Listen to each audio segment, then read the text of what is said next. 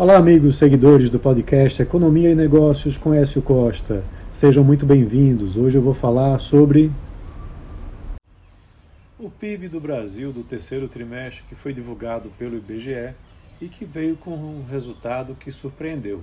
Foi uma alta de 0,1% contra uma expectativa de mercado de queda de 0,3%.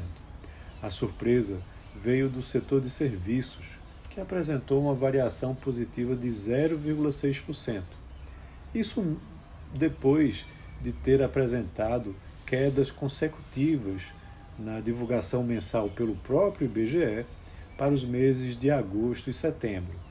E isso indicava né, que o PIB iria ter uma queda, já que o setor representa mais de 70% do cálculo do PIB.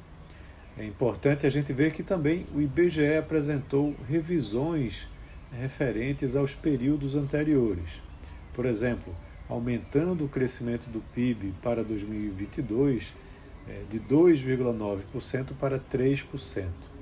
E os primeiros dois trimestres de 2023 também foram revisados para cima na comparação anual. Outra surpresa veio da alta é, do consumo das famílias, um crescimento de 1,1% no terceiro trimestre, que foi puxado pelo bom momento do mercado de trabalho, né, com baixa taxa de desemprego, e também pela recuperação do poder de compra das famílias, já que a inflação vem cedendo. O desempenho das exportações também foi positivo, né, como esperado, apesar de trazer um pequeno impacto no PIB.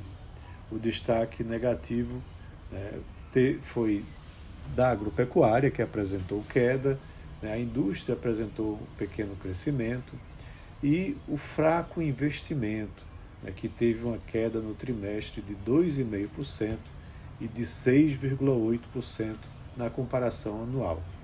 A taxa de investimento caiu de 18,3% do PIB para 16,6% do PIB nesse trimestre, comparado com o mesmo trimestre do ano passado. E esse dado preocupa porque se as empresas e a economia eh, se estão investindo menos, isso significa que há uma piora no crescimento potencial do PIB para os períodos eh, mais à frente, né, principalmente para o ano de 2024.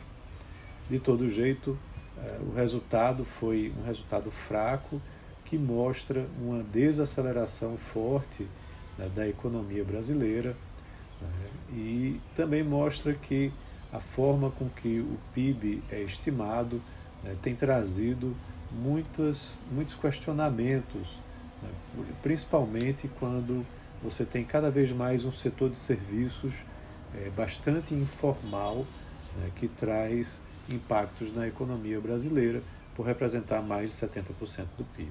Então é isso, um abraço a todos e até a próxima.